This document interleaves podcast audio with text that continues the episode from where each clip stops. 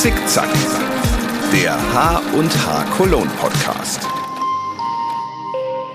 Mit Katrin Schön. Endlich sind wir aus der Sommerpause zurück. Die hat ein bisschen länger gedauert als angekündigt, aber der Sommer hat ja auch etwas länger gedauert als gedacht. Aber jetzt, pünktlich zum herbstlichen, perfekten Handarbeitswetter, sind wir wieder da und steigen direkt mit einem super spannenden Gesprächsgast ein.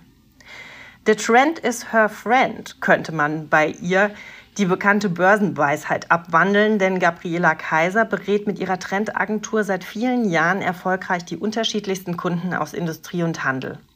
Und auch auf der HNH Cologne treffen ihre Vorträge auf viele interessierte Zuhörer und Zuhörerinnen, wenn sie über den neuesten heißen Scheiß berichtet. Aber was macht eigentlich einen Trend aus? Wie erkennt man eigentlich einen Trend? Und vielleicht verrät sie uns ja sogar, was in diesem Herbst in Sachen Handarbeiten gerade angesagt ist. Ich freue mich jedenfalls sehr auf mein heutiges Gespräch mit Gabriela Kaiser. Hallo, ich freue mich auch sehr.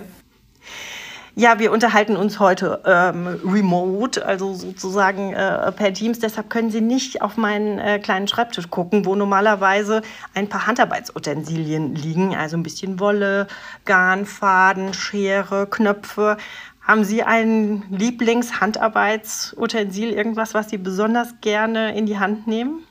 Ähm, ja, also früher war ich tatsächlich die Strickerin, habe immer sehr viel gestrickt. Aktuell bin ich komplett die Häklerin. Ich häkel im Moment unheimlich gerne. Keine Ahnung, wie es dazu kommt. Häkeln ist aber auch gerade sehr hip, sehr angesagt. Vielleicht liegt es einfach daran und sag ich mal so andere Dinge wie Stickereien, da habe ich mich bis dato nicht rangewagt. Das ist mir zu kleinteilig, zu, zu, ja, keine Ahnung. Da habe ich noch nicht so den Dreh hinbekommen. Aber ja, die Häkelnadel ist im Moment meine beste Freundin sozusagen. Also insgesamt die Affinität zu, zu Wolle und, und Nadeln, kann man, kann man sagen. Ja, total. Also es ist so, ich habe, ich nähe auch ab und zu mal und ähm, was super witzig ist, ist meine Oma, die hat mir als kleines Kind schon eine Kindernähmaschine geschenkt. Das ist ja so ein bisschen wie ein Omen vielleicht. Wobei ich kann auch etwas nähen, habe es nie richtig gelernt, aber ne, so ein paar Boxershorts hier und äh, eine Kleinigkeit abändern da, sowas geht sowieso. Aber ähm, tatsächlich meine große Liebe ist bei der Masche. Also alles, was irgendwie gehäkelt, gestrickt, zu Maschen geformt wird, das ist, das ist so meins. Also äh, eigentlich haben Sie schon das perfekte Stichwort gegeben für das Schnittmuster. Also Sie haben eine kaufmännische Ausbildung gemacht, haben dann ein Studium äh, der Textiltechnik gemacht, da ging es also schon in die Richtung. Und äh, dann war Ihre erste Anstellung oder, oder danach die als Strickdesignerin. Also das Textile begleitet Sie schon Ihr äh, ganzes Leben. Was macht man denn als Strickdesignerin? Genau, das ist jetzt anders, als man das jetzt vielleicht von der H&H kennt, wo es ja mehr um den Hobbybereich geht. Ähm, gibt es da natürlich auch ähm, Strickdesigner, die für diese Hefte diese tollen Anleitungen machen. Das war aber nicht meine Aufgabe. Meine Aufgabe war es, Strickmode für ältere Damen zu entwerfen, die dann industriell auf großen Industriestrickmaschinen hergestellt wurde. Ähm, auf der einen Seite Rundstrickmaschinen. Das sind dann mit so riesigen Volumen, wo dann so die Meterware unten rauskommt. Und auf der anderen Seite diejenigen, die so ein bisschen so eine Handstrickmaschine kennen, das ist das gleiche, nur mit einem Computer dran, wo dann quasi äh, im besten Fall das Programm so geschrieben ist, dass das fertige Teil fast herausplumpst. Okay, und aber das heißt, da haben Sie sich schon Gedanken gemacht über Muster, Farben, was gerade da so aktuell ist und haben das dann umgesetzt quasi. Genau, also ich meine, das ist ja jetzt echt schon ewig her. Das ist ja jetzt schon, ich sage mal, meinem ersten Leben gewesen. Das ist so lange her. Ähm, aber genau, das waren so die ersten Berührungspunkte, wo es in Sachen Trends ging. Weil wenn du eine Modekollektion entwirfst, musst du dir Gedanken machen, welche Farbigkeiten möchte ich am Ende haben, welche Farben möchte ich miteinander zusammenmischen. Also zusammen in einen Teil vielleicht bei einem Streifen verarbeiten. Welche Muster möchte ich haben? Wie sieht das Styling aus? Habe ich einen Rundhals? Habe ich einen Kragen? Was möchte ich eigentlich haben? Das waren so die Dinge, die mich damals beschäftigt haben. Mittlerweile sind es sehr viel mehr Dinge, aber das sage ich mal, das war so das, wo ich die ersten Male mit Trends in Berührung kam, wobei ich sagen muss, dass wir damals natürlich auch noch selber zu irgendwelchen Trendvorträgen gepilgert sind. Die hat damals das Deutsche Modeinstitut gemacht. Da sind wir dann hingefahren, haben uns die ganzen Vorträge angehört. Jetzt mache ich selber diese Vorträge. Aber ne, so dann bist du da hingepilgert, hast dir das angehört, bist am Ende des Tages nach Hause gefahren, hast gedacht, boah, jetzt bin ich so voller Inspiration, jetzt weiß ich, was ich machen möchte oder ich habe jetzt so viel Input gesammelt, jetzt kann es losgehen.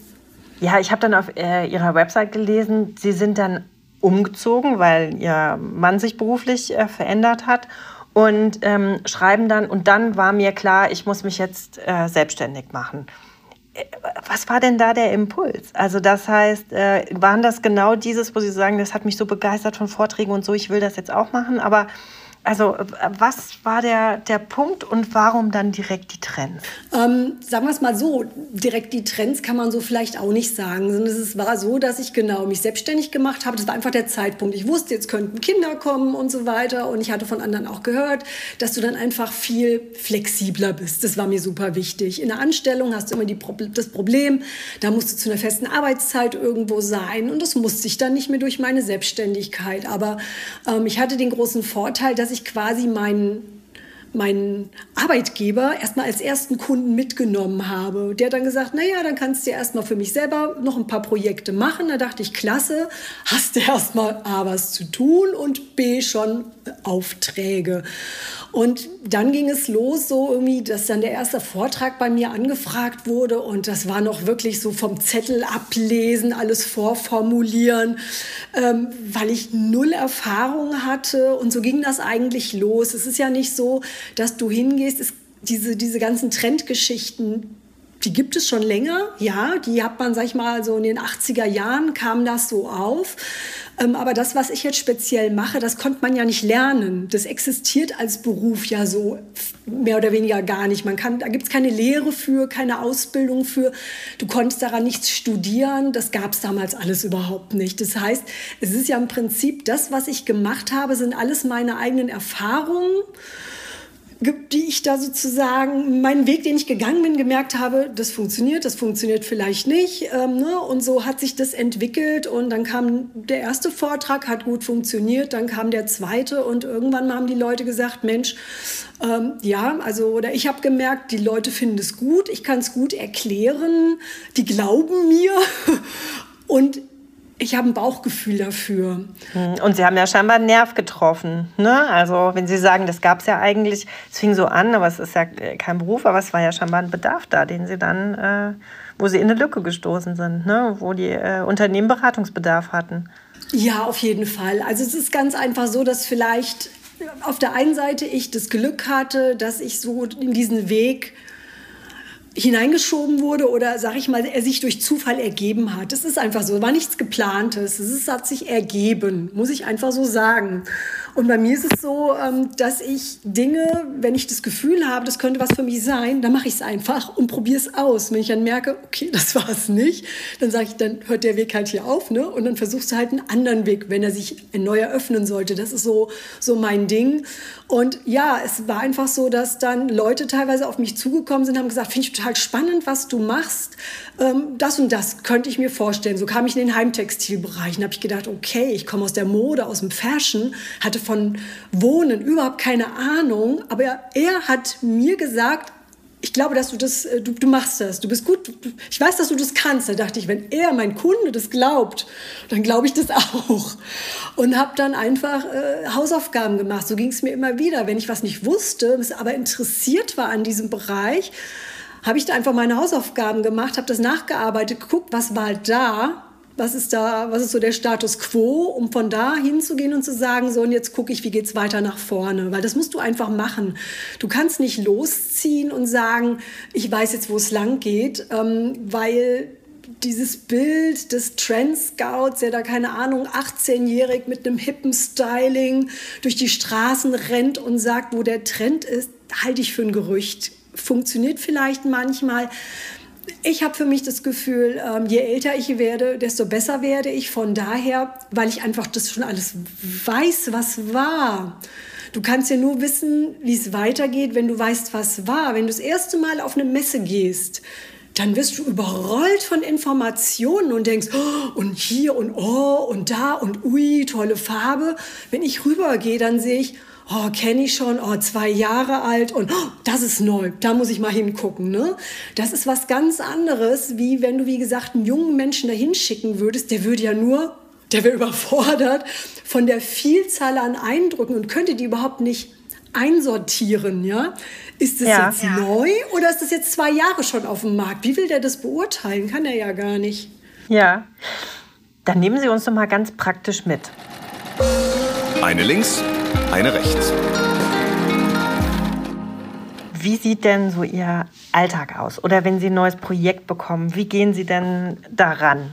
Da gibt es, glaube ich, gar kein, gar kein, wie ich es immer mache. Aber ich bin sehr, ich bin viel unterwegs zu Messezeiten ähm, auf sehr unterschiedlichen Messen. Das liegt daran, dass ich sehr breit aufgestellt bin, was ich auch möchte, weil ich gerne über den Tellerrand gucke. Ich finde das auch extrem wichtig für meine Kunden, dass ich so ein bisschen weiß, was ist in der Spielwarenindustrie los, was ist, äh, keine Ahnung, beim Wohnen los, was ist in der Mode los.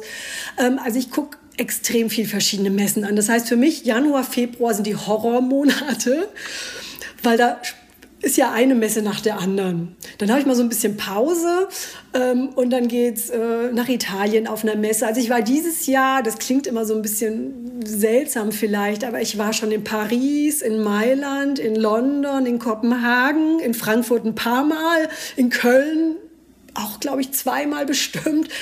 Also ich finde ja, das klingt überhaupt nicht sel äh, seltsam, sondern für mich als Messemacherin klingt das ganz hervorragend, weil äh, es heißt ja, ne, äh, es wird ja immer diskutiert, auch mit dem Digitalen, was kann man digital machen, was kann man vor Ort machen. Ne? Das spricht ja genau dafür, dass nach wie vor Messen ihre Berechtigung haben, inspirieren, man was Neues sieht und ne, äh, ja klar könnten sie sich vielleicht äh, durch äh, 100.000 Websites scrollen, aber äh, kriegt man da den gleichen Überblick, als wenn man vor Ort alles kompakt hat. Ne? Also von daher finde ich es gar nicht seltsam.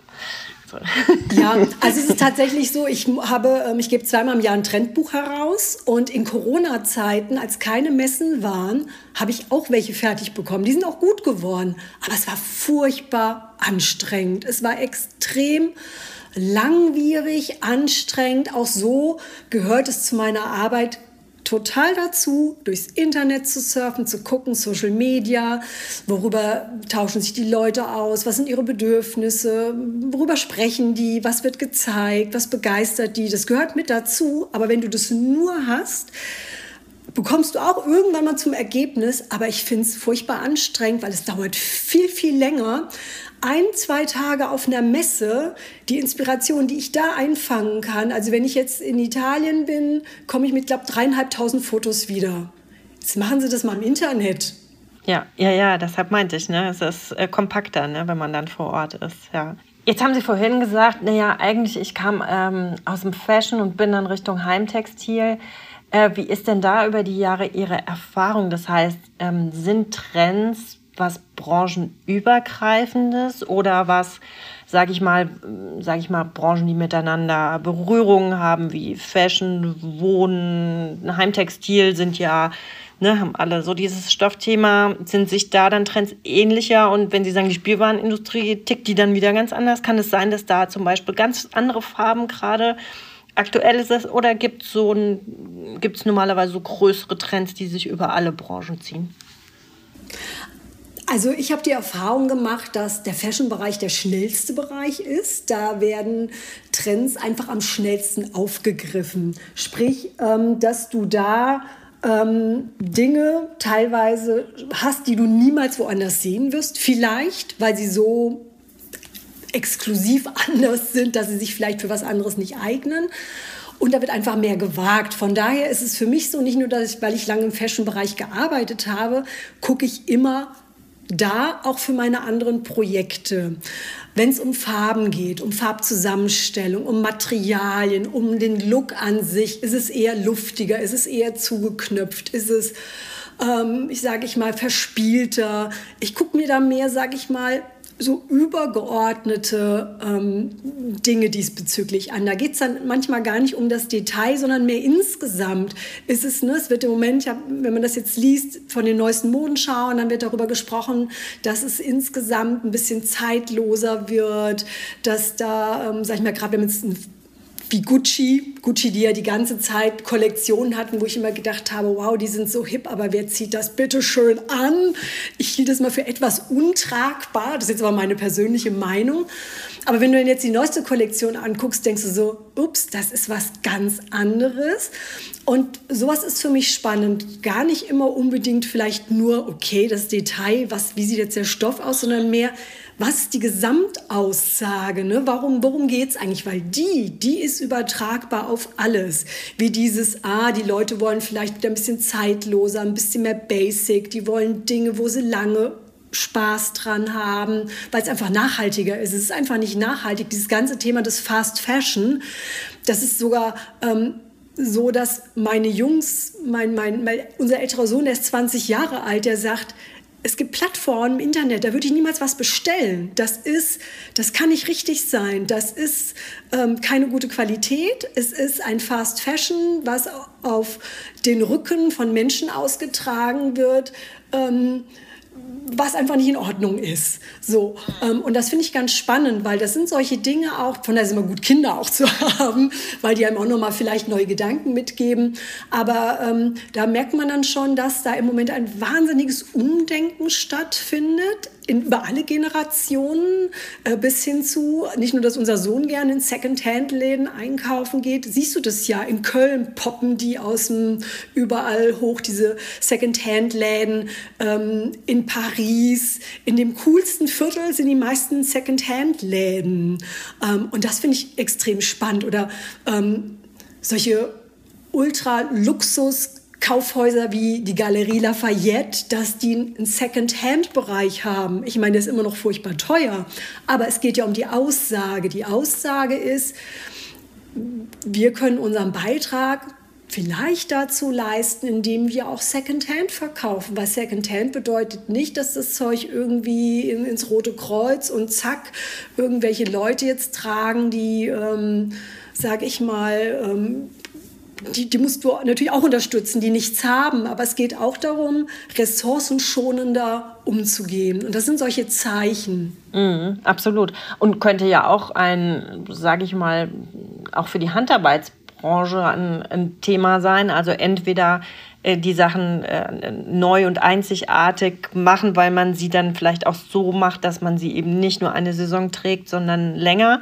Oder auch das Thema Recyceln, Upcyclen äh, ist ja auch bei uns auch schon seit ein paar Jahren äh, ein Thema und ist, glaube ich, nicht weniger geworden. Oder wie, wie sehen Sie da den, den Trend mit der Nachhaltigkeit beim Handarbeiten zum Beispiel?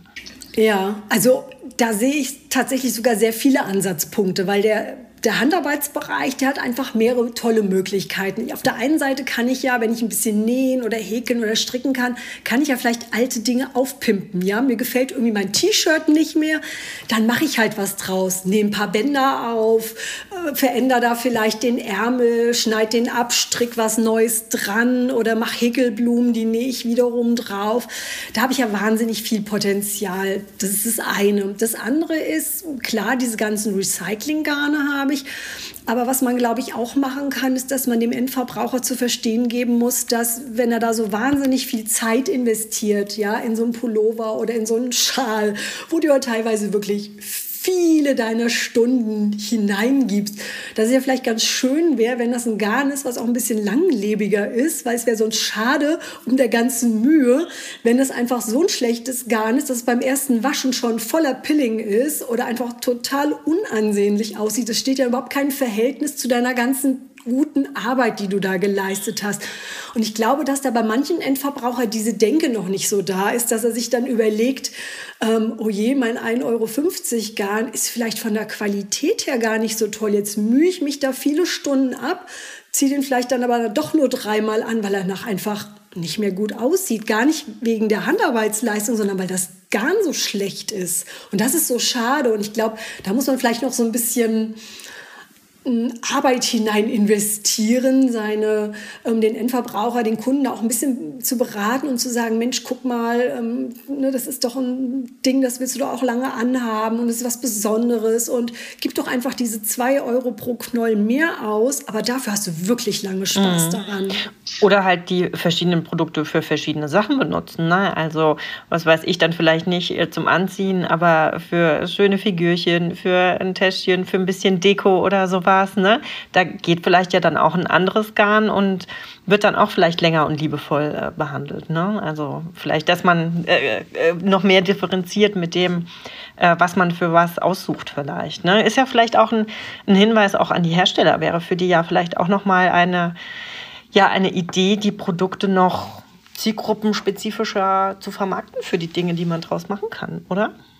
Ja, also tatsächlich, ich meine, es gibt Sockengarne, aber ich glaube, ansonsten macht man sich da vielleicht teilweise gar nicht so die Gedanken, was am Ende des Tages daraus entsteht, weil dann sagen wir, dann könnte ein Kissen daraus gestrickt werden, es könnte aber auch eine Jacke daraus gestrickt werden, es könnte ja alles daraus entstehen. Und ich finde es so witzig. Ähm, ich habe ja meine ich mache ja selber auch Anleitungen und dann haben die sich ausgetauscht bei der Netztasche, was denn das ultimative Garn wäre, um die zu häkeln. Das ist extrem spannend, weil dann, ich bin so eine, die dann gesagt hat, ich finde Baumwolle. Baumwolle ist für mich das Beste, die kannst du waschen, die ist strapaziös, finde ich super für so eine Netztasche. Und dann meinten welche, ja, aber ein po po Polyacrylgarn, wo ich gedacht habe, also erstmal fände ich es nicht angenehm, in der Hand zu halten und ich kann, kann mir das jetzt auch nicht wirklich gut vorstellen für so eine Tasche. Ne? Aber die Diskussion, die dann da entstanden ist, das fand ich sehr spannend, weil man dann wirklich sieht, so die, die Aspekte, ne? weil genau, weil bei keinem Garn steht am Ende drauf, abgesehen, wie gesagt, vom Sockengarn, wofür es super geeignet ist. Da steht meistens nur drauf, ja, ich bin 100% Baumwolle oder das und das, aber ansonsten hast du da keinerlei Empfehlungen wie, hm, ich bin besonders weich und eigne mich von daher besonders toll für ein super Kuschelkissen. Genau. Ähm ja, was soll ich sagen, Frau Kaiser? Sie, also, Sie, also als hätten wir es abgesprochen, hier die mega Stichworte. Da gehe ich doch direkt mal über zu.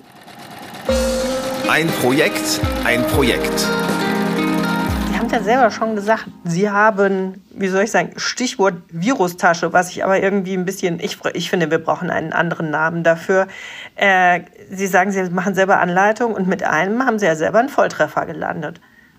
Erzählen Sie doch mal ein bisschen was über dieses Projekt.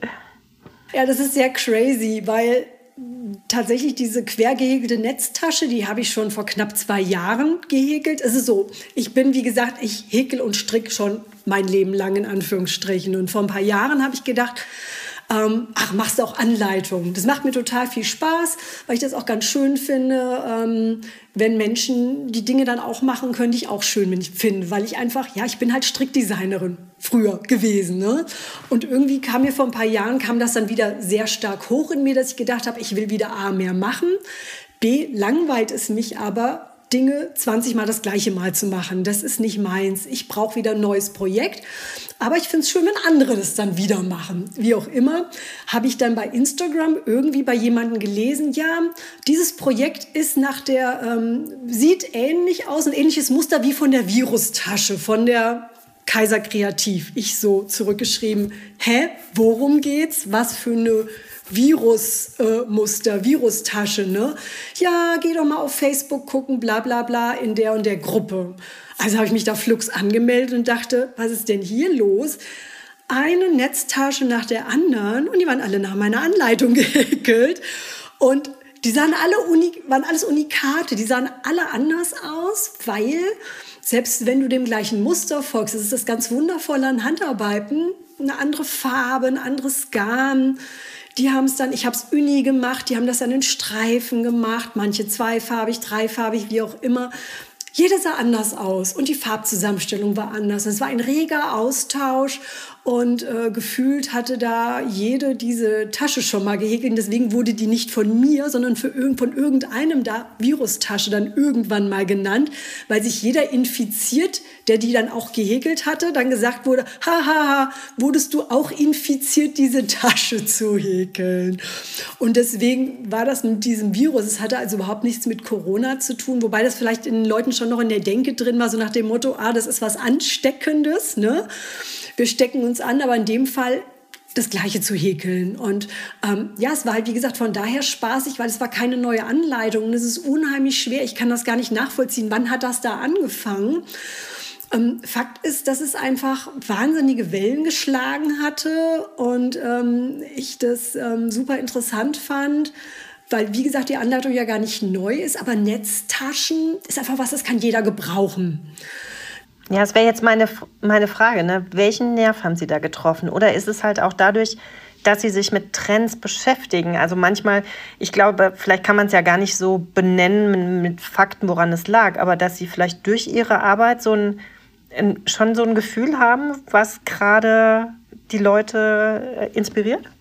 Ja, also sicherlich ist es schon so, dass ich natürlich Dinge aufgreife, wie was ich, wenn ich über die Messe laufe und habe dann da vor ein paar Jahren äh, gehäkelte äh, Tücher und Lappen gesehen, wo ich gedacht habe, ja, kann man kaufen, aber kann man auch selber machen. Jetzt entwickle ich mein eigenes Modell und mache ne, und häkel oder strick mir das dann einfach selber. Dass ich, wenn ich natürlich sowas sehe, schon darüber nachdenke, kann ich sowas nicht selber machen. Weil mich hat das schon immer gereizt, was soll ich mir was fertig kaufen? Ich finde das viel schöner, Dinge selber zu machen. War schon immer so. Ähm, das ist natürlich der eine Faktor. Und ja, manchmal ist es vielleicht auch so durch das viele ähm, Aufnehmen von Informationen, dass ich vielleicht manche Dinge dadurch auch unbewusst schon mache, auch im privaten Bereich und es vielleicht schon gar nicht mehr weiß, also ich steuere das ja dann nicht, ne? in dem Fall. Das ist ja mein privater Bereich. Da habe ich jetzt nicht gesteuert. Ähm ja, aber was Sie vorhin sagten, ne, mit der Erfahrung, so dass man ein, ein, Bauchgefühl vielleicht entwickelt für die Sachen, die, wo man denkt, ja, das ähm, das gefällt mir und vielleicht dann auch sehr vielen anderen. Ne? Ja, genau. Also ich meine, es ist ganz einfach so, dass Netztaschen hip waren. Das ist ja keine neue Geschichte. Das haben wir ja seit Jahren.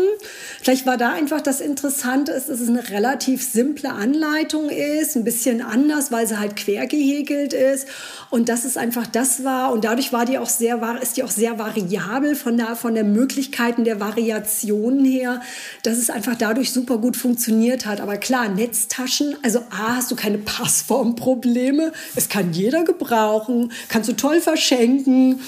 Und das sind natürlich so Dinge, wo man, wo ich glaube, ich denke, dass es klar den Nerv getroffen hat, weil wie gesagt, äh, ich selber gehe auch gerne mit meiner Netztasche einkaufen. Ja, es sieht schön aus, es ist umweltbewusst und ähm, ja, es macht Spaß. Es ist auch schön, was von sich selber bei oder was man selber gemacht hat, bei sich zu tragen. Ja, und glaube ich auch so dieses ne, vielleicht auch der, der schnelle Erfolg. Also so, wenn das was ist, ich weiß nicht, wie lange braucht man für ihre Tasche so in der, in der Regel. Also wenn man, das wenn man so ein bisschen, an, wie schnell man häkelt. wenn man es ein bisschen kann. Also weil ich glaube, das ist ja zum Beispiel auch so ein Thema, ne? wie, wie kriegt man junge Leute ans Handarbeiten? Da sind natürlich Projekte immer schön, die man, ähm, wo man möglichst schnell auch einen Erfolg sieht. Ne? Also. Ja, genau. Also ich glaube, beim Handarbeiten finde ich es ganz wichtig. Das hat auch die Häkelei im Vorteil zum Stricken. Stricken musst du ein bisschen mehr können und die Problematik des Maschenfallenlassens ähm, ist ja dann doch irgendwo gegeben, was zu unheimlich viel Frust führt. Im Übrigen nicht nur in der jungen Generation, auch wiederum in der sehr alten Generation, die nicht mehr gut gucken kann. Sprich meine Schwiegermutter, der, die auch eine Beschäftigung braucht und wo ich dann irgendwann mal gesagt habe, also ich bin die Einzige, die jetzt in ihrem Bekannten, also die jetzt hier von der Familie her diese Handarbeitsgeschichten macht und habe ihr dann irgendwann mal gesagt, strick wieder, weil sie nichts zu tun hatte. Musste dann aber feststellen, dass dann irgendwann mal der Frust immer größer wurde, wo ich dann gesagt habe, strick, komm, weg damit. Hier hast du eine Häkelnadel, ein bisschen gröber, erst ein Wollknäuel, geradeaus, zack, los geht's. Häkeln ist sehr viel einfacher und ja, du hast, ähm, es ist nicht so schwierig, ähm, weil du keine Maschen verlierst, die Technik ist nicht so kompliziert und das Ergebnis sieht meistens gut aus. Also ähm, diese Tasche, also meine Tasche, wenn du feste Maschen und Stäbchen kannst und Luftmaschen brauchst ja sowieso, dann ist die Tasche im Prinzip schon gebongt. Ja, also erstaunlich mit dem, mit dem Häkeln. Ähm, als ich im Juni auf der H&H Americas war, sagte auch eine Händlerin, das ist quasi so äh, das, wo sie quasi äh, neue Kunden mit anfixt, in, in Anführungszeichen. Manchmal schenkt sie denen wirklich einen Knäuel und eine Häkelnadel. Und äh, wenn sie dann Feuer gefangen haben, ne, ist, also das ist sozusagen so, dass äh, äh, die, die Einstiegstechnik, dass man mit dem Häkeln wirklich ähm, ja, äh, gut neue, neue Kunden und auch junge Kunden irgendwie gewinnen kann. Ja. Ich glaube auch, vor allen Dingen, wenn du im Moment auch schaust, viele Dinge, die du im Moment in Läden kaufen kannst, die sind auch gehäkelt. Also nicht nur Taschen, sondern auch so süße kleine Tops, die Mädchen tragen, junge Frauen tragen ähm, die du so bei den jüngeren Brands siehst, bei den jüngeren, bei der jüngeren Mode, da hast du viel Gehäkeltes tatsächlich auch dabei. Und wenn die dann, sag ich mal, so ein bisschen so die Idee haben, oh, könnte ich ja mal ausprobieren, ne? dann glaube ich, ähm, dann haben die auch so diesen Anreiz, so, oh, das möchte ich auch haben, möchte genauso cool aussehen. Diese ganze Boho-Geschichte, die war ja auch super fürs Häkeln. Ja, ja absolut. Es war ja nicht nur Makramee, Häkeln gehörte da ja genauso mit rein. Ja, also das war ja ähm, also quasi ein privates Projekt, was sich beruflich irgendwie mehr so verselbstständigt hat. Also, oder so halb und halb ne, mit der Anleitung, aber dann wurde es irgendwie ein bisschen größer. Äh, können Sie uns einen kleinen Ausblick geben, äh, auf was steht denn beruflich an Projekten im Moment an, worüber Sie sprechen dürfen? Irgendwas, worauf Sie sich besonders freuen oder so? Ja, also ich habe eigentlich viele, also viele meiner Kunden, mit denen arbeite ich ja schon viele Jahre zusammen. Natürlich bin ich total froh, dass ich auch nächstes Jahr wahrscheinlich wieder zur H&H kommen werde und darf. Ja, um freuen wir uns schon sehr drauf. Um da auch wieder einen Trendeinblick zu geben. Ähm, ja, weil wie gesagt, ich bin ja selber, ich liebe ja äh, Strickmode, Strickaccessoires, finde das ganz groß, also, gestricktes, gehäkeltes, aber auch genähtes und schaue mir das von daher auch immer gerne an. Und wenn ich dann, sage ich mal, jetzt auch die, die Bilder der Mondschauen auch so immer durchforste, durchforste, A, für mein Trendbuch, B, aber auch um zu gucken, ne, was kommt da, dann freue ich mich auch immer besonders, wenn ich dann was sehe, wo ich denke, ach guck mal, das kann man doch selber machen, das finde ich immer ganz großartig. Genau, also ich sag mal, ja, spannendes, ähm, da gibt es immer so viele spannende Themen, die ich mache. Von daher ist es auch die Mischung zwischen den Branchen, also mal dahin zu springen und da, ne, wenn Sie sagen, also äh, eine Spielwarenmesse oder ich habe äh, gesehen jetzt, dass ich glaube, das letzte Video haben Sie sich mit Papier äh, und Papiertrends beschäftigt und so. Also ist, äh, genießen Sie das, dass Sie da immer mal durch die Branchen springen können?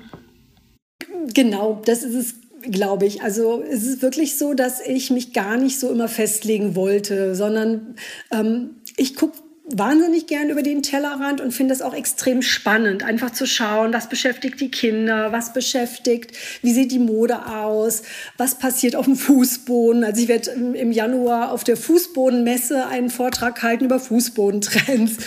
Ähm, was passiert bei Heimtextilien? Ähm, das ist alles denkt man vielleicht isoliert, in meiner Welt aber nicht. In meiner Welt, wie ich sie verstehe, ist es so, dass das eine mit dem anderen zusammenhängt, weil so wie du wohnst, lebst, so kleidest du dich auch. Deine Werte, deine Bedürfnisse sind ja immer gleich. Das ist ja egal, ähm, wenn du sagst, mir ist es wichtig, dass ähm, dass die Welt zum Beispiel nachhaltiger wird, dann mache ich das ja nicht nur äh, bei meiner Kleidung, sondern dann, dann esse ich so, dann verhalte ich mich so, dann wohne ich auch so normalerweise. Ne? Also klar gibt es natürlich Mischtypen, alles gut. Aber es ist ja schon so, dass wir bei vielen Werten, ähm, dass wir die einfach über alle Produkte hinweg haben. Und ich persönlich, ich liebe es, mir die verschiedensten Dinge anzuschauen. Ich bin auch einfach, ich sage immer, Design interessiert. Ja, Design insgesamt. Da ist es egal, ob es die Kaffeemaschine ist oder ein neues Spielzeug oder eben ähm, eine neue Mode, ein Kissen oder was auch immer. Ich finde das einfach, das ja. sind Trendwelten. Ja, äh, können Sie dann eigentlich quasi Privat und Beruf dann noch trennen oder gehen Sie immer mit dem Trendauge durchs Leben? Oder ist es vielleicht auch gar nicht schlimm, dass Sie sagen, es stört mich auch nicht, aber ich, ähm, na, also so, dass man immer so ein bisschen im, im Hinterkopf äh, ist, so mit dem, ach guck mal, was ist denn da? Muss ich mir das merken? Ist das vielleicht was fürs neue Trendbuch oder so? Ist das so? Sie nicken? Mhm, ja, ja. Also es ist wirklich so, dass du das, dass ich das überhaupt nicht trennen kann. Das, das ist bis hin zu, also auch gar nicht immer so, dass ich es vielleicht ähm, machen möchte, sondern man, ich mache es einfach, dass ich schon auch gucke, was legen die beim Einkaufen auf ihr Einkaufsförderband, was kaufen die Leute so ein. Ja, weil das extrem spannend ist. Ich finde es spannend, was kaufen die Leute, ähm, wenn ich ähm, im Urlaub unterwegs bin und dann sehe ich eine tolle Farbzusammenstellung, sage ich, oh, stopp, muss ich fotografieren, diese Farben gefallen mir gut oder guckt euch diese Streifen an oder manchmal denken, glaube ich, meine Familie denkt dann, ich bin verrückt oder warum halte ich jetzt schon wieder und was will ich da eigentlich? Aber ähm, ja, meine Arbeit ist mein Hobby, ist meine Leidenschaft und macht mir einfach Spaß. Ich kann das gar nicht trennen. Ist ja eigentlich auch das Ideal. Ne? Wer kann das sagen? Das äh, ist ja, glaube ich, eher die Ausnahme als die Regel, dass man sagen kann, ne? Beruf ist auch Berufung irgendwie. Ne? Ja, ja, genau. Also das, was ich mache, ich weiß noch, das ist so, das klingt jetzt auch ein bisschen seltsam, vielleicht, aber als ich Kind war, also wir haben ja viel damals, ähm, ich bin mit Katalogen groß geworden. Meine Eltern, die haben so, ähm, ich möchte jetzt keine großen Versandhäuser nennen, ja, aber da durfte ich mir immer meine Sachen aussuchen, was wir dann halt an, an für den nächsten Sommer zum Beispiel, ne, äh, was ich mir da so drei, vier Outfits durfte ich mir dann da aus, aussuchen, wie auch immer hatte ich damals schon mal so eine Vorstellung, wäre doch cool, wenn du einen Beruf hättest, wo du einfach so Kataloge durchblättern dürftest. Kann ich machen. Darf ich in meinem Job jetzt tatsächlich tun? Gehört mit zu meinen Aufgaben. Ja. Und neben den beruflichen Projekten gibt es auch irgend vielleicht ein Lifetime-Projekt, irgend noch eine, eine Sehnsucht, wo Sie denken, ach, wenn ich Zeit, Geld, Lust, Muße hätte, irgendwie, das steht noch auf meiner Bucketlist, das würde ich gerne noch machen? Ja, so ist es tatsächlich so, dass ich ja mir meinen Beruf schon auch immer so ein bisschen in die Richtung forme, wie ich, wie ich, wie ich gerne, was ich gerne mache. Meine Reisen zum Beispiel. Ich reise gerne ähm, ist vielleicht für den einen oder anderen verwerflich, ähm, ne, weil soll man ja jetzt auch nicht mehr. Ich versuche dann auch mit der Bahn viel zu fahren. Ähm, aber Reisen gehört mit dazu, weil Informationsaufnahme, äh, ich muss die Dinge live sehen können, ich muss sie anfassen können, einmal drumrum gehen können vielleicht. Ähm, und dieses Reisen zum Beispiel, das gehört mit zu meinem Beruf dazu. Ja, aber das ist auch, könnte ich natürlich auch sagen, ich verzichte darauf ähm, und, ne, und mache das irgendwie anders. Aber ich glaube, ich habe mir meinen Beruf oder ne, schon so ein bisschen so hingeformt zu dem, was ich gerne tue. Das ist so, dass wenn du selbstständig bist, kannst du dir das natürlich aussuchen. Ich habe ja keinen Chef, bin ja mein eigener Chef. Und von daher ähm, habe ich gar nicht so viele Wünsche, außer dass ich mal unbedingt mal nach Asien möchte, nach Seoul oder so, weil gesagt wird, ja, da kämen viele Trends her. Das glaube ich zwar überhaupt nicht, weil die gucken ja nach Europa, um zu wissen, was wir Europäer haben wollen. Aber um sowas mal ne, so gegen zu checken, möchte ich sowas mal gerne machen.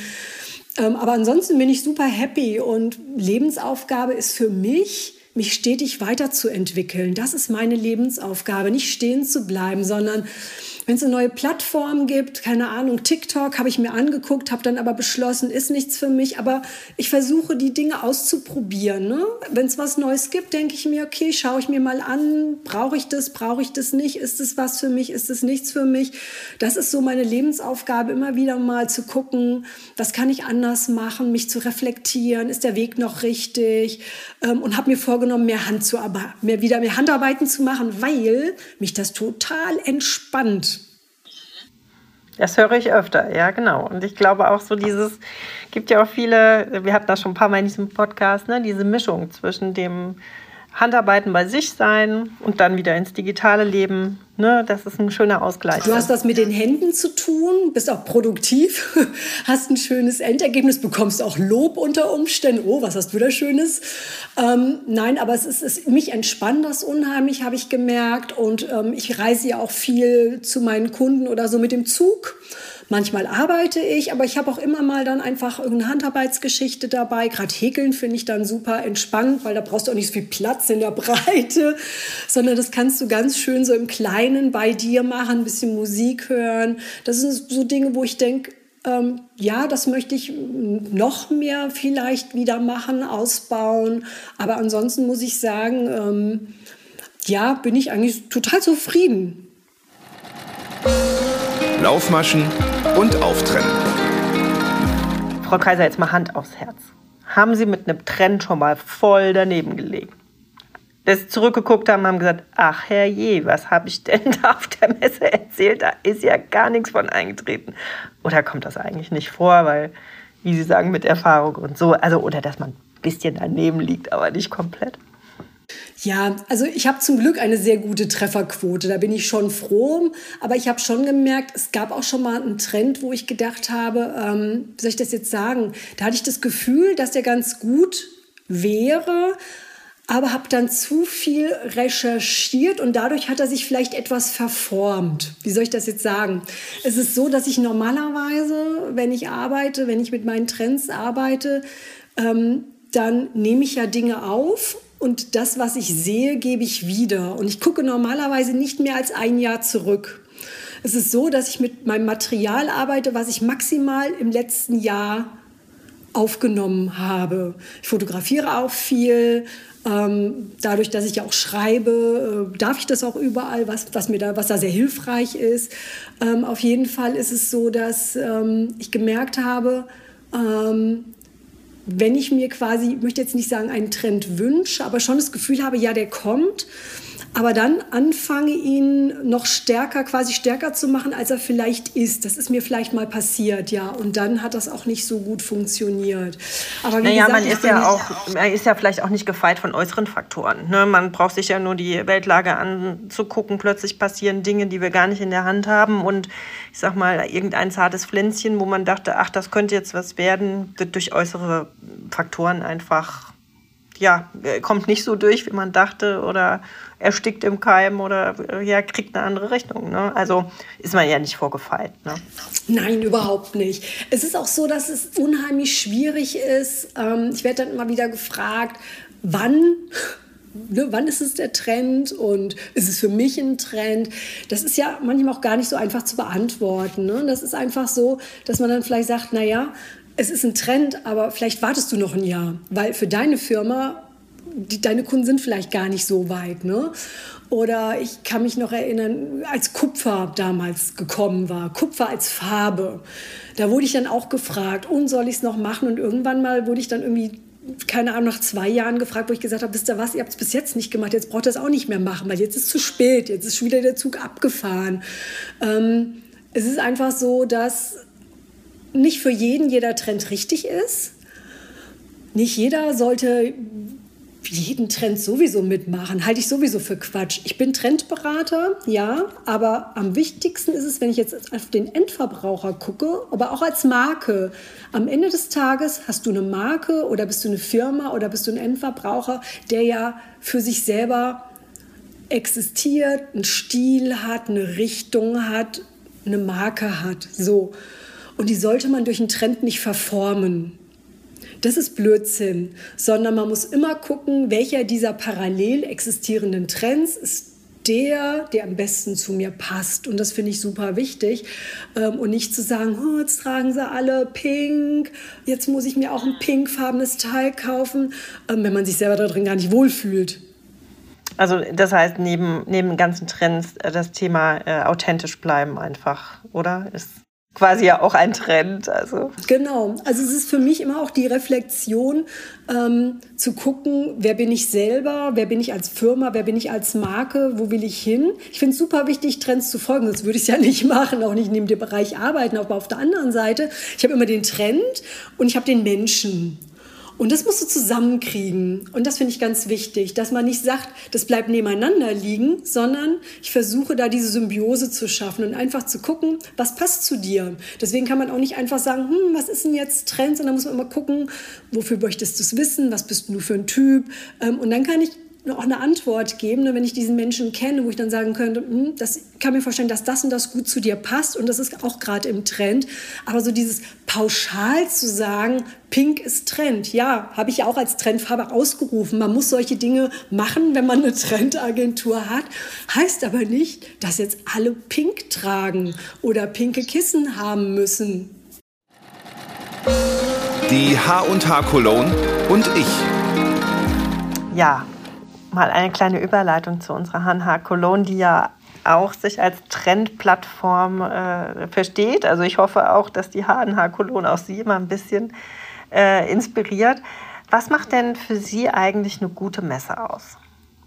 Das sind verschiedene Aspekte. Für mich ist es immer ganz wichtig, dass ich die Produkte live sehen kann, anfassen kann und das ne, auch Farben und so weiter, die siehst du live immer besser wie am Bildschirm, da weißt du nie, ob das so passt. Das ist das eine, das Produkt. Das zweite sind für mich Inspirationen, die finde ich super wichtig. Was mache ich am Ende mit diesem Produkt?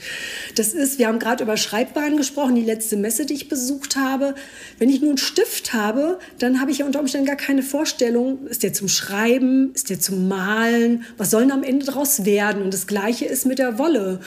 Bei manchen würde ich mir dann wünschen, dass man da noch, noch mehr vielleicht mal eine Inspiration bekommt, was man mal machen könnte, was man vielleicht anders machen könnte. Ähm, weil das ist auch das, was der Endverbraucher, glaube ich, in Zukunft vermehrt suchen wird. Klar geht es da auch immer noch um das Garn an sich, aber an sich wird es immer mehr darum gehen, eine Inspiration zu liefern und dazu das passende Produkt. Es geht nicht andersrum. Es geht nicht darum, hier hast du eine Wolle, mach was draus, sondern oh, diese Netztasche, die will ich häkeln. Was brauche ich denn dafür eigentlich? Ah, diese Häkelnadel und dieses Garn. Und in welchen Farben gibt es die? Die Farbe gefällt mir am besten. Mhm. Ja, passt auch sehr schön. Äh, wir haben nächstes Jahr als Leitthema äh, Creative Empowerment, weil wir eigentlich sagen, wir haben so eine mega tolle Branche, die manchmal gar nicht weiß, was sie für einen Fund in der Hand hat. Also zu sagen, ne, ich habe schon gesagt, man guckt in die Welt und was alles passiert. Ne? Und wir haben ja ein sehr positiv besetztes äh, Produkt, ne, wo man sich auch ein bisschen flüchten kann. Man kann mal einfach was durch und durch Schönes machen und so. Und wir wollen eigentlich nächstes Jahr auf der Messe noch mehr äh, naja, verschiedene Hilfestellungen geben, um dem Fachhandel oder überhaupt ähm, dem Handel Inspiration und Ideen mitzubekommen, wie man da noch das Beste rausholt. Was würden Sie denn sagen, was ist denn das Fund der Kreativbranche? Eben genau sowas, nicht, nicht nur ein Produkt zu haben, sondern schon ja eine fertige Idee, was man noch stärker vielleicht äh, den Endverbrauchern zeigen sollte, um sie zu inspirieren oder so? Wo, wo steckt da noch ein bisschen Potenzial drin? Was, was denken Sie? Genau, also für mich ist die Verknüpfung das ganz Wichtige, weil ansonsten ist es so, dass die Menschen auf Social Media, sag ich mal, rumscrollen, sehen eine tolle Idee und dann ist der Weg zum Online-Shop auch schnell da. Wenn du aber den stationären Handel stärken möchtest, dann finde ich es extrem schade, dass ich da das Gefühl habe, dass der noch mehr produktlastig guckt. Es ist natürlich super wichtig, ein gutes Sortiment zu haben, das ist ganz klar. Plus, wie gesagt, wenn du dem Endverbraucher sozusagen keine Idee mitlieferst, dann kommt er ja nur in den Laden mit einer fertigen Idee. Ah, ich möchte einen Pullover für den Sommer stricken. Wie viel Gramm brauche ich da und so. Ne? Äh, das wird in Zukunft nicht mehr ausreichen. Das ist zu wenig gedacht, sondern ich glaube, dass man viel mehr hingehen muss, wenn du ein gutes Ladengeschäft hast, lieber weniger Produkte hinzustellen und dann aber mehr Raum zu geben für eben, hier ist eine schöne gehäkelte oder gestrickte Tasche und ne, dann sind die Garne daneben oder hier habe ich einen tollen Patchwork-Rock genäht oder da habe ich eine tolle Stickerei, dafür brauchst du das und das. Ähm, die Leute wollen, also ich meine, das ist ein Hobby wir machen das ja nicht beruflich. Wir häkeln, stricken, sticken, weil wir da Lust drauf haben. Das ist ein Hobby. Und Hobby bedeutet, ich brauche Inspiration für neue Projekte. Und die muss der stationäre Handel mir liefern, weil sonst hole ich mir die online. Und wenn ich mir die aber online hole, ist der Weg zum Online-Geschäft super kurz. Weil dann müsste ich ja erst wieder in den Laden gehen und sagen, ah, ich habe da einen tollen Pullover gesehen, oh, wie sah der noch mal aus? Oder ne, dann zeige ich ein Foto. Das machen die Leute unter Umständen nicht so, weil wir sind ja auch, wir sind ja auch faul.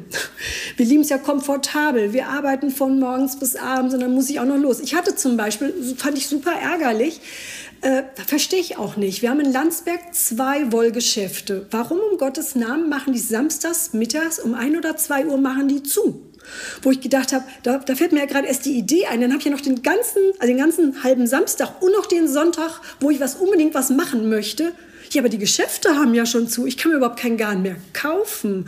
Wo ich gedacht habe, wie, wie, wie dumm ist das denn gedacht? Dann lieber montags zu haben oder an einem anderen Tag, weil wann mache ich denn meine Freizeitgestaltung? Die mache ich ja am Wochenende. Klar kann man nicht am Sonntag aufhaben, aber dann bitte doch am Samstag eher länger, damit die Menschen dann den Sonntag über gut versorgt sind, um dann da ihrer, ihrem Hobby, äh, sag ich mal, auch nachgehen zu können. Ne? Das sind so Sachen, wo ich mir manchmal denke, ist das weit genug gedacht? Ähm, weil wenn ich nicht etwas brauche, dann bin ich als Geschäft Inspirationsquelle, ich bin Berater für Probleme, ich bin äh, vielleicht auch einfach der Punkt, wo die Menschen sich treffen wollen, so dieser soziale Anker, weil ich sonst keinen mehr habe, mit dem ich vielleicht sprechen kann, ne? wo man sich vielleicht trifft und sagt, oh, wie hast du das gemacht? Ah, ne, so und so. Also dieser Community-Gedanke, den ich da ganz wichtig finde. Das machen zum Glück ja einige mit ihren Workshops abends.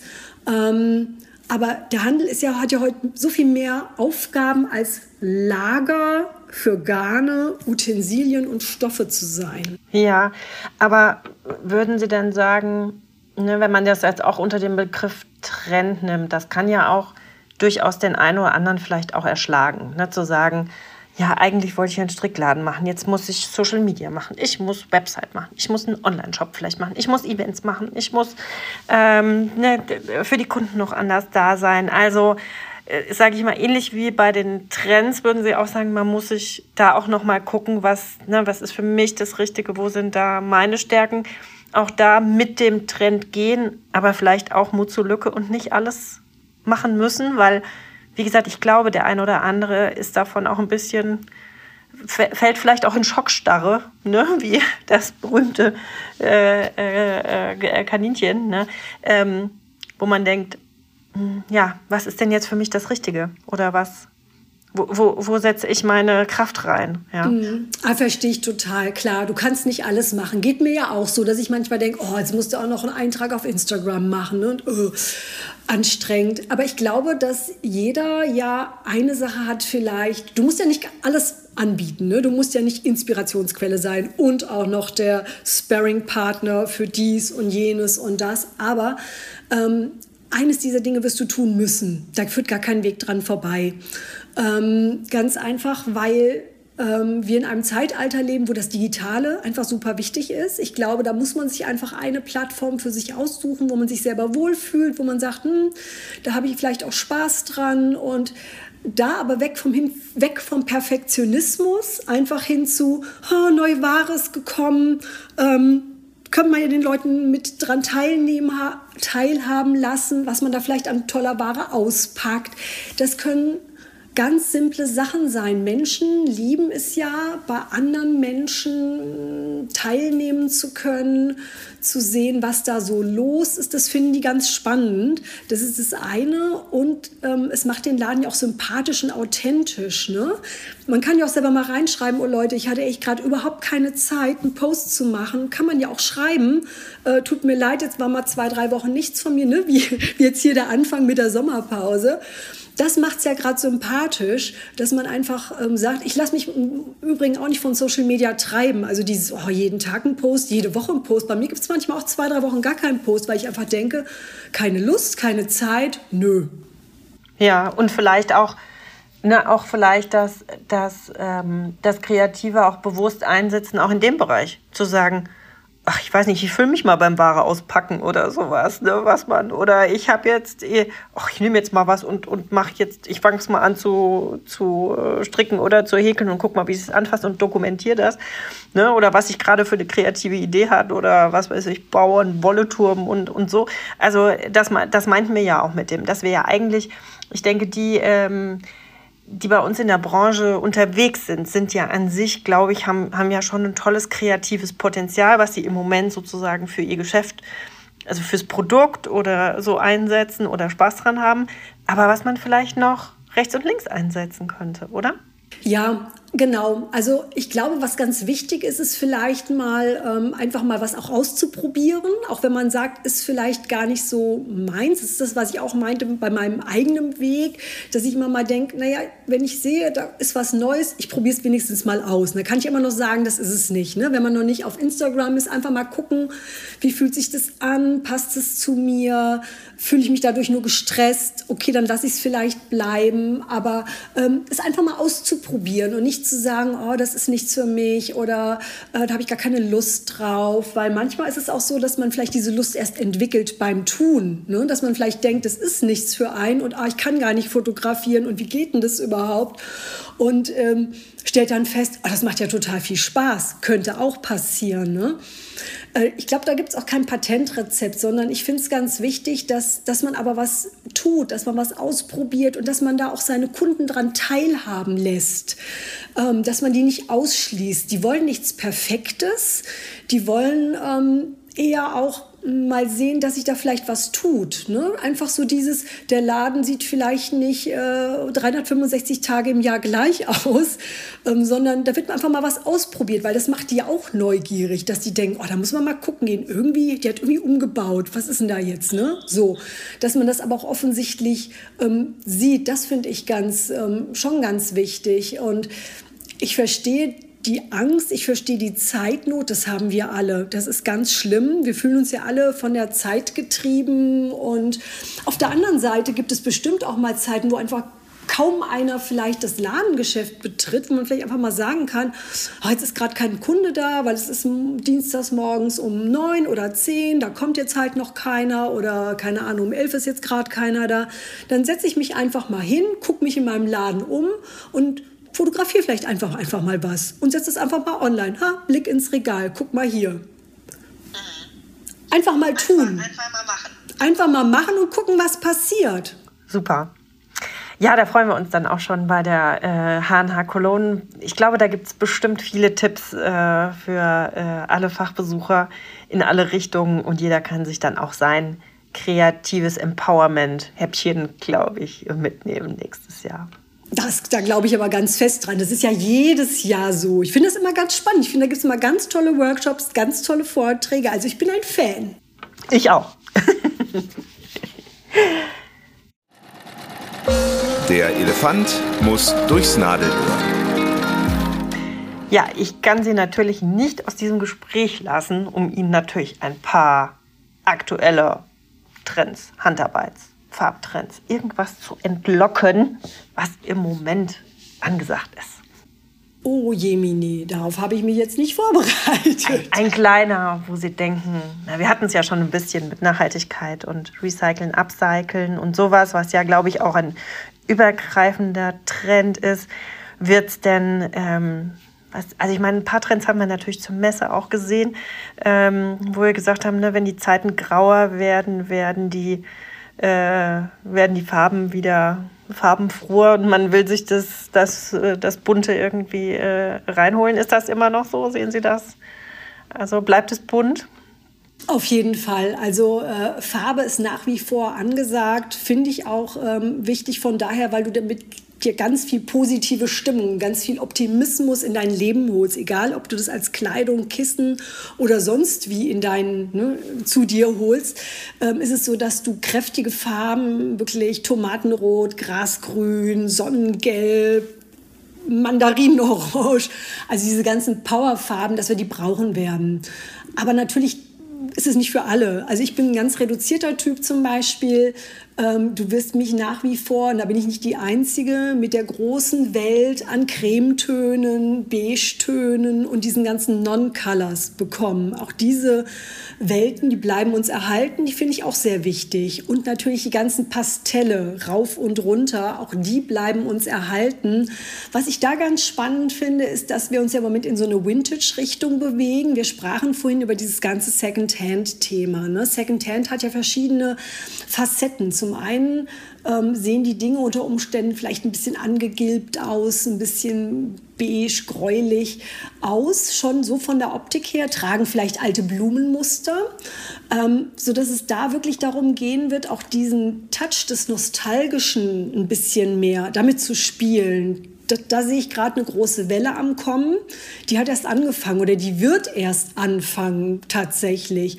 Und was ich da super spannend finde, ist, Sie sprachen von ähm, diesem ganzen ökologischen Thema, dass ich da dieses Flicken, dieses Visual Mending, also dieses, ne, ich flick mir da meine Löcher zu oder ich trenne was ab, nähe was Neues dran oder ich ribbel vielleicht den Ärmel ab und stricke neuem dran, weil der ist schon vielleicht ein bisschen verschlissen dass wir uns mehr dem Thema auch zuwenden sollten und dass man das auch, glaube ich, als Händler mehr in den Fokus stellen sollte. Also nicht nur, ich habe Recycling-Garne, sondern vielleicht auch, ich zeige dir, wie du, wie, ich, wie du Socken stopfen kannst. Bei mir kriegst du das Stopfgarn und die Stopfnadel und ich zeige dir auch, wie das geht, weil viele können das gar nicht. Oder ich zeige dir, wie du deine alte Jeans aufmotzen kannst. Bei mir kannst du tolle Patches kaufen, die kannst du einfach aufbügeln oder ein bisschen Stickerei noch daneben packen. Dieses ganze Thema ähm, des Recyclings ähm, bedeutet ja auch nicht nur, dass die Materialien so sind, sondern auch einfach Ressourcenschonung. Das heißt, Dinge, die man schon besitzt, vielleicht aufzupeppen, abzuändern, zu flicken, damit zu arbeiten. Auch das gehört dazu. Ja, und man hat trotzdem ja immer wieder eine Gelegenheit, einen Anlass in den Laden zu gehen und vielleicht dann doch noch mal was Neues zu sehen oder auch ein neues Projekt zu starten neben dem, was man äh, flickt und äh, noch mal wiederverwertet. Ne? Auf jeden Fall, weil ich sag mal, viele Dinge davon hast du ja gar nicht. Dann brauchst du halt das Stickgarn, dann brauchst du halt die passende Wolle, die du danach und dann bist du auch wieder dem Onlinehandel überlegen, weil dann kommt der Mensch vielleicht mit seinem Strickpullover und sagt, ah, welche Farbe passt denn dazu? Ne? Was kann ich denn da jetzt anstricken? Oder zeigst du mir das? Wie könnte ich denn das am schlausten machen? Ähm, das sind so Dinge, die kannst du viel besser stationär machen, weil da hast du ein gutes Beratungsgespräch. Du siehst die Farben richtig, weil wie frustrierend ist das, wenn du was bestellst und dann bekommst du das und denkst so, oh, das habe ich mir jetzt aber ganz anders vorgestellt. So sollte die Farbe doch gar nicht aussehen. Ne? Und das ist einfach das, wo man einfach sagen kann, naja, aber das ist das ne, live anfassen, oh, wie fühlt sich das Garn an. Das ist ja genau das Tolle, dieses, diese ganze Haptik, die, dieses echte, ähm, flauschige, ähm, was wir einfach haben, wenn wir Kontakt zum Produkt haben. Ähm, und das sollten wir viel mehr noch herausarbeiten. So dieses Komm vorbei, fass es an, diese tolle Wolle. Ich möchte sie nicht mehr aus den Händen legen. Ja, also ich glaube auch. Wir haben da mega viele äh, Chancen bei allen Schwierigkeiten, die es gibt. Und auch da lohnt es sich, glaube ich, auf das Positive zu gucken. Total. Und es ist und bleibt ein wunderschönes Hobby. Das muss man auch einfach so sehen. Ein Hobby, womit du andere glücklich machen kannst, dich selber glücklich machen kannst. Ähm, und wie gesagt, super entspannend. Mein roter Faden. Ja, zum Schluss frage ich immer gerne noch, nach einem roten Faden, der sich vielleicht durchs Leben zieht, ein Lebensmotto, irgendwas, was Sie begleitet oder wo Sie immer drauf bauen können? Haben Sie sowas? Ja, also mein Lebensmotto ist so dieses, ich bin meines eigenen Glückes Schmied. Ich warte nicht darauf, dass mir irgendwas begegnet, sondern pack's lieber selber an. Und das Zweite ist aber, wenn sich ein neuer Weg auftut, dann gucke ich mir den zumindest mal an ähm, und probiere ihn aus. Und, und wenn er nichts ist, dann kann ich ja wieder einen anderen Weg einschlagen. Das finde ich auch super wichtig. Oder da habe ich zumindest extrem gute Erfahrungen mitgemacht. Ähm, ganz einfach, weil mich diese, diese, diese Wege, die sich immer wieder eröffnet haben, einfach dahin gebracht haben, wo ich jetzt bin. Da wäre ich nämlich nicht als ehemalige Strickdesignerin, ähm, wenn ich einfach gesagt hätte, na ja, ich habe Strickdesignerin gelernt und bleib Strickdesignerin. Ja, das mache ich jetzt auch immer mal wieder, aber mehr privat. Aber ähm, dadurch, dass ich einfach immer geguckt habe, ähm, ne, was, was, was ist denn hier? Oder einer hat gesagt, ach Mensch, spannend, ähm, möchtest du nicht das machen? Da ich gesagt habe, naja, äh, ja, kann ich mir vorstellen, warum nicht? Schaue ich mir mal an, probiere ich aus. Ähm, dieses Dazulernen für sich selber, das finde ich ähm, einfach wichtig. Und nicht darauf beharren, habe ich schon immer so gemacht. Das ist überhaupt nicht mein Weg. Dieses war schon immer so und wird immer so bleiben, sondern eher schön, dass das so war. Was kann denn da noch kommen? Und da gehen wir mal gucken. Das ist mir so meins. Also ich finde, das passt natürlich auch perfekt, weil sonst glaube ich, könnten Sie nicht so gut äh, als Trend Scout hier erfolgreich durchs Leben gehen. Also von daher äh, passt das natürlich äh, super gut. Liebe Frau Kaiser, vielen, vielen Dank für das schöne äh, Gespräch. Es hat mich sehr gefreut. Ähm, ich hoffe, dass auch ganz viele von unseren Hörerinnen und Hörern jetzt mit neuer Inspiration in diesen Herbst gehen und äh, wir natürlich äh, viele auf der HNH Cologne wiedersehen, dass wir uns wiedersehen und dann schauen wir mal, was da der neueste Trend ist.